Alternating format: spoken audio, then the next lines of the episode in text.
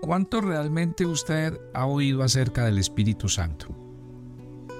¿Y cuántos de nosotros experimentamos la presencia del Espíritu Santo en nuestras vidas?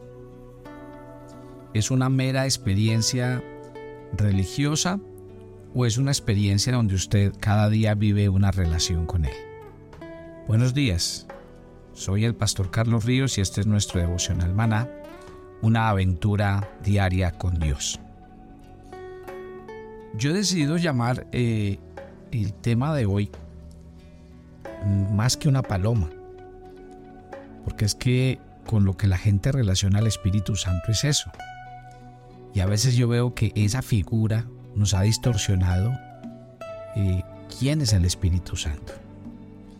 Quiero agradecerles porque Ayer solo fue el primer día que hablé del Espíritu Santo y recibí muchos, pero muchos comentarios y me hicieron muchas preguntas eh, en el chat de YouTube. Los invito a seguir escribiendo. A todos ustedes les estamos contestando porque pues estamos interesados en que ustedes aprendan y profundicen. Déjenme avanzar en un tema muy importante. Cuando yo empiezo mis clases acerca de quién es el Espíritu Santo, siempre al grupo le pregunto, ¿quién es el Espíritu Santo? Hay gente que me habla del Espíritu Santo como el que guió a los discípulos, como el que les dio el poder. Eh, otros me hablan del Espíritu Santo y sus manifestaciones, otros me hablan del Espíritu Santo y los dones. Pero siempre llego a una conclusión al terminar la clase y le dejo claro al grupo al que le estoy enseñando, siempre que le pregunten quién es el Espíritu Santo, no dude en primer lugar de decir que el Espíritu Santo es Dios. Eso es demasiado contundente y demasiado importante. Ahora, yo quiero insistir en lo que les venía diciendo el día de ayer. Muchas veces la gente no tiene eh, una relación con el Espíritu Santo, ni experimentan el poder, la presencia, la guía y la dirección del Espíritu Santo por una sencilla razón, no lo conocen. Y les voy a contar una historia fascinante. Tomen su agenda devocional para que tome nota de los pasajes que vamos a hablar el día de hoy. Durante el tercer viaje misionero de Pablo, este se encontró con algunos hombres que se describían como discípulos.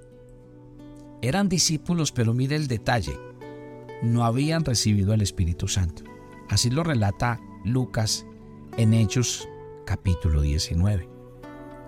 Dice que Pablo tomó el camino del interior y llegó a Éfeso.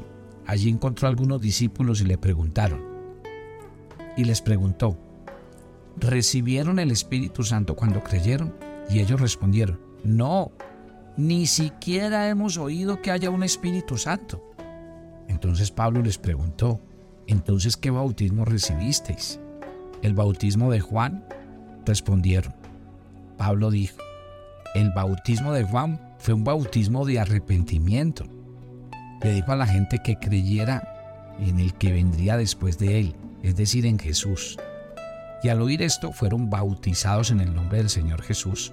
Y cuando Pablo les impuso las manos, el Espíritu Santo descendió sobre ellos y hablaron en lenguas y profetizaron y eran en total como doce hombres. ¿Cómo les parece este pasaje? Hermosísimo. Y yo sé que tal vez muchos de ustedes se encuentran en la misma situación que estos doce hombres. Han oído del Espíritu Santo, pero no lo conocen. ¿Por qué? Porque eh, de pronto han tenido ustedes pastores o maestros que no enseñan, que no hacen mucho énfasis y que solamente mencionan al Espíritu Santo por ahí de vez en cuando. Yo les voy a explicar. Les voy a explicar quién es el Espíritu Santo y sobre todo les voy a explicar una cosa. ¿Cómo recibimos al Espíritu Santo? Porque eso es demasiado importante para ustedes esta mañana.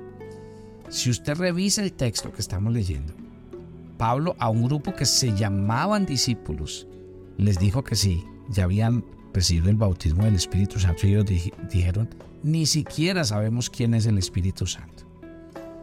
Entonces, ¿qué debe pasar en nosotros? Primero conocerlo, porque conociéndolo sabemos entonces lo que pasa cuando uno acepta a Jesús y recibe el Espíritu Santo en su vida.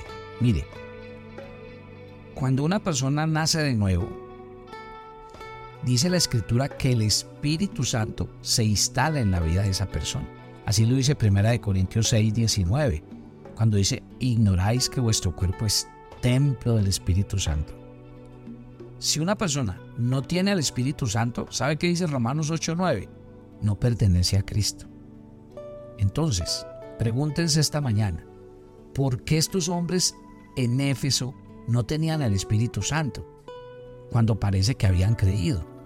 Y la clave, lo podríamos decir así, es que ellos tal vez habían oído hablar de Cristo Jesús, pero no sabían acerca de su obra salvadora. Porque la obra salvadora de Cristo incluye no solamente que Cristo me salva de mis pecados, sino que el Espíritu Santo viene a ser morada en mí. Y cuando estos hombres conocen a Pablo, entonces pasó algo especial. Mire que una, una atenta lectura de la primera parte de Hechos en el capítulo 19 revela varios hechos que nos van a explicar esto. Primero, dice que ellos eran discípulos, pero no de Cristo. Más bien se piensa, sabe, que, eran discípulos de Juan.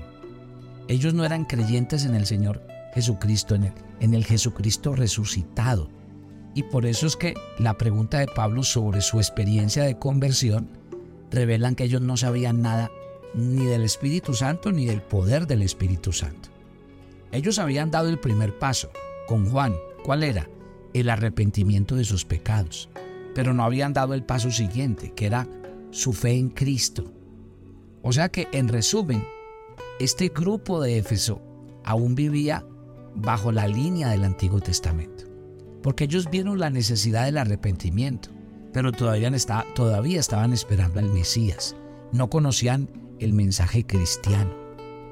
Una pista más que nos da este pasaje se encuentra en el capítulo anterior, en el capítulo 18 de, de Hechos.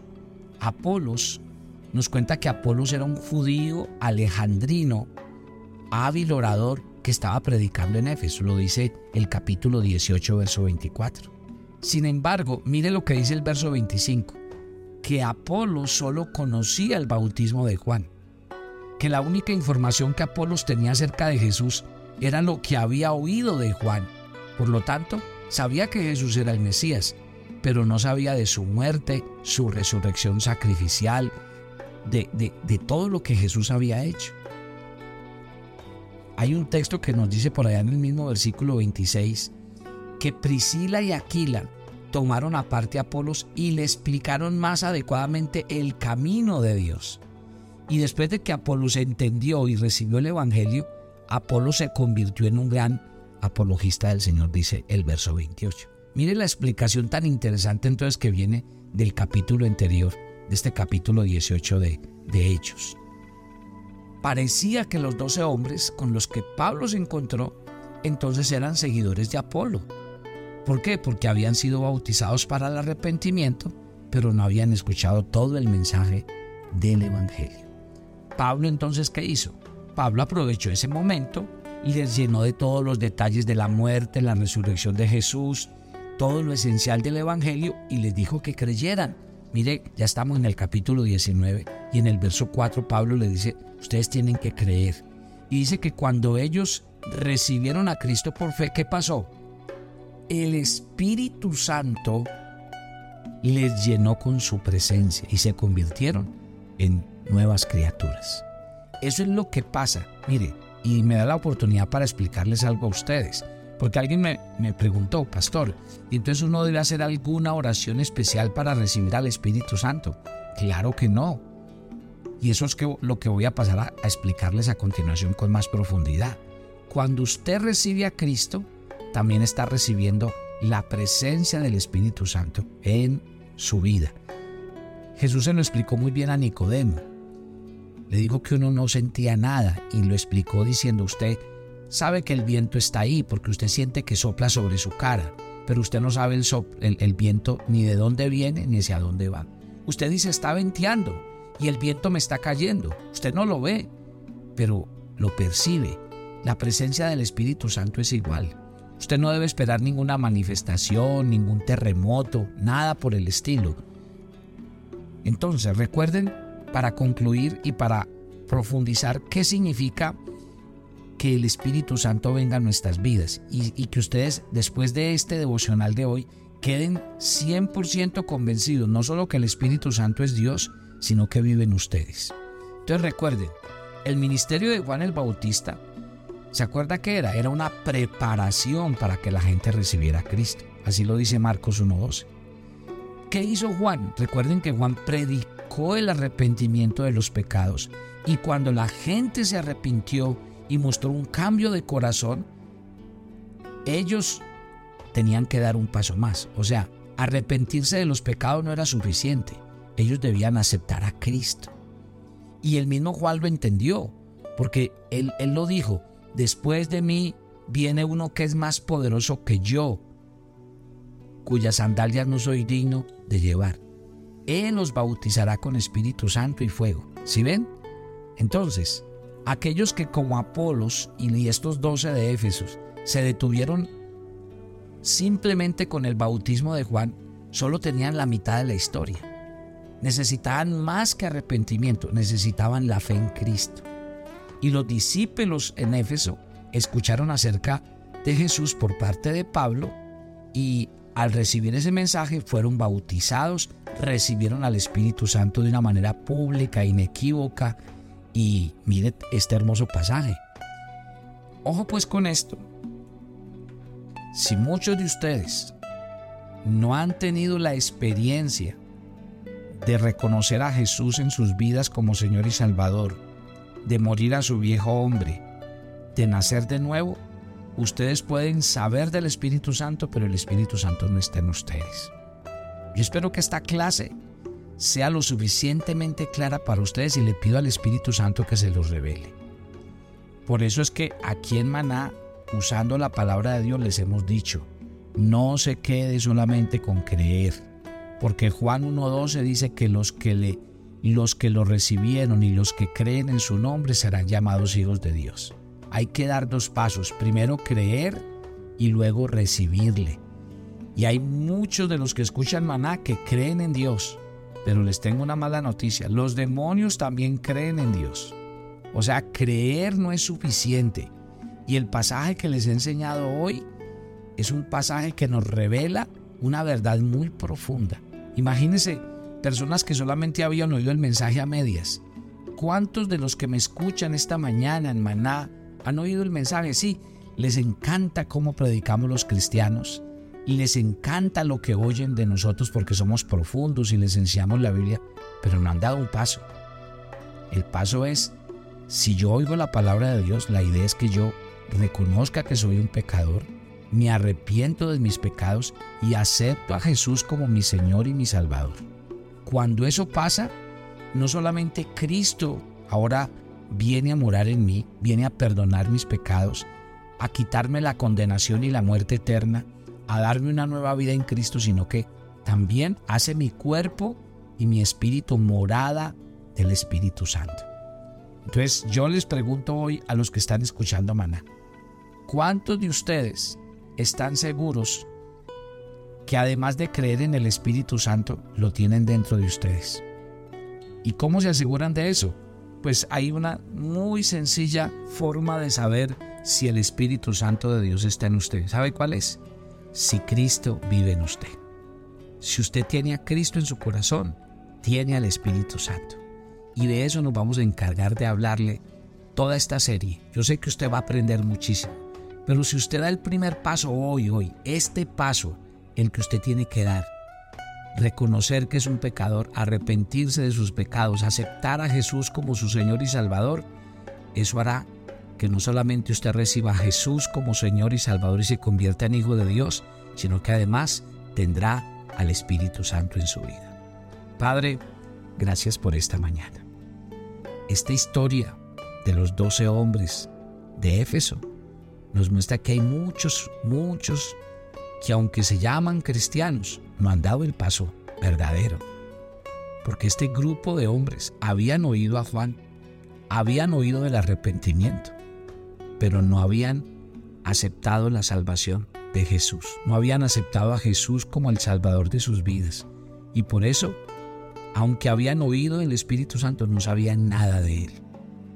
Yo te pido que este devocional de hoy sea contundente, sea claro y que el Espíritu Santo baje hoy y me revele esta inmensa necesidad. Si usted quiere dar el paso conmigo, hágalo, usted lo puede hacer en este mismo instante. Usted ahí donde está puede arrodillarse conmigo y decirle, Jesús, yo reconozco que soy un pecador y me arrepiento de todos mis pecados y lo hago de todo corazón. Quiero morir a mi viejo hombre, a mi vieja manera de vivir y quiero hoy entregarte y rendirte mi vida y mi corazón. Perdona mis pecados. Haz de mí la persona que tú quieres que yo sea. Yo hoy te acepto en mi vida como mi Señor y mi Salvador. Y quiero darte una buena nueva esta mañana. No solamente Cristo vive en ti, sino el Espíritu Santo ha venido a ser morada en tu corazón. Gloria a Dios. Escríbanos. Escríbanos en el chat de, YouTube. Recuerde que usted el devocional lo puede escuchar en YouTube todos los días. Lo puede escuchar allí en eh, devocionalmana.com. Allí entra a, a YouTube y ahí está toda la lista. Y lo bueno de escucharlo por medio de YouTube es que usted nos puede escribir, puede hacer sus comentarios, nosotros les respondemos. Mi querida familia, mañana seguimos con este interesante tema. Bendiciones para todos. ¿Quieres recibir todos nuestros audios de lunes a viernes? Escríbenos a nuestro WhatsApp más 57 305 220 5599. También puedes unirte a nuestra comunidad en WhatsApp dando clic en el enlace de la descripción de este video. Te invitamos a unirte a nuestra comunidad. Toma tu agenda devocional, maná Hoy es el día 58 en nuestra agenda y el pasaje sugerido para la lectura en tu devocional personal el día de hoy es Colosenses 3 del 23 al 25 y el 4 versículo 1. Dios siempre está atento a nuestro corazón y Él sabe la manera y las intenciones con las que hacemos las cosas. Por tanto, todo lo que hagas, hazlo teniendo presente que es a tu Padre Celestial a quien buscas agradar. Te invitamos ahora a que respondas las preguntas que encuentras en tu agenda que te llevarán a conocer cada vez más a Dios y crecer en tu vida espiritual. Y para confirmar tus respuestas, visita nuestra cuenta de Facebook Devocional Maná o nuestra página web devocionalmaná.com.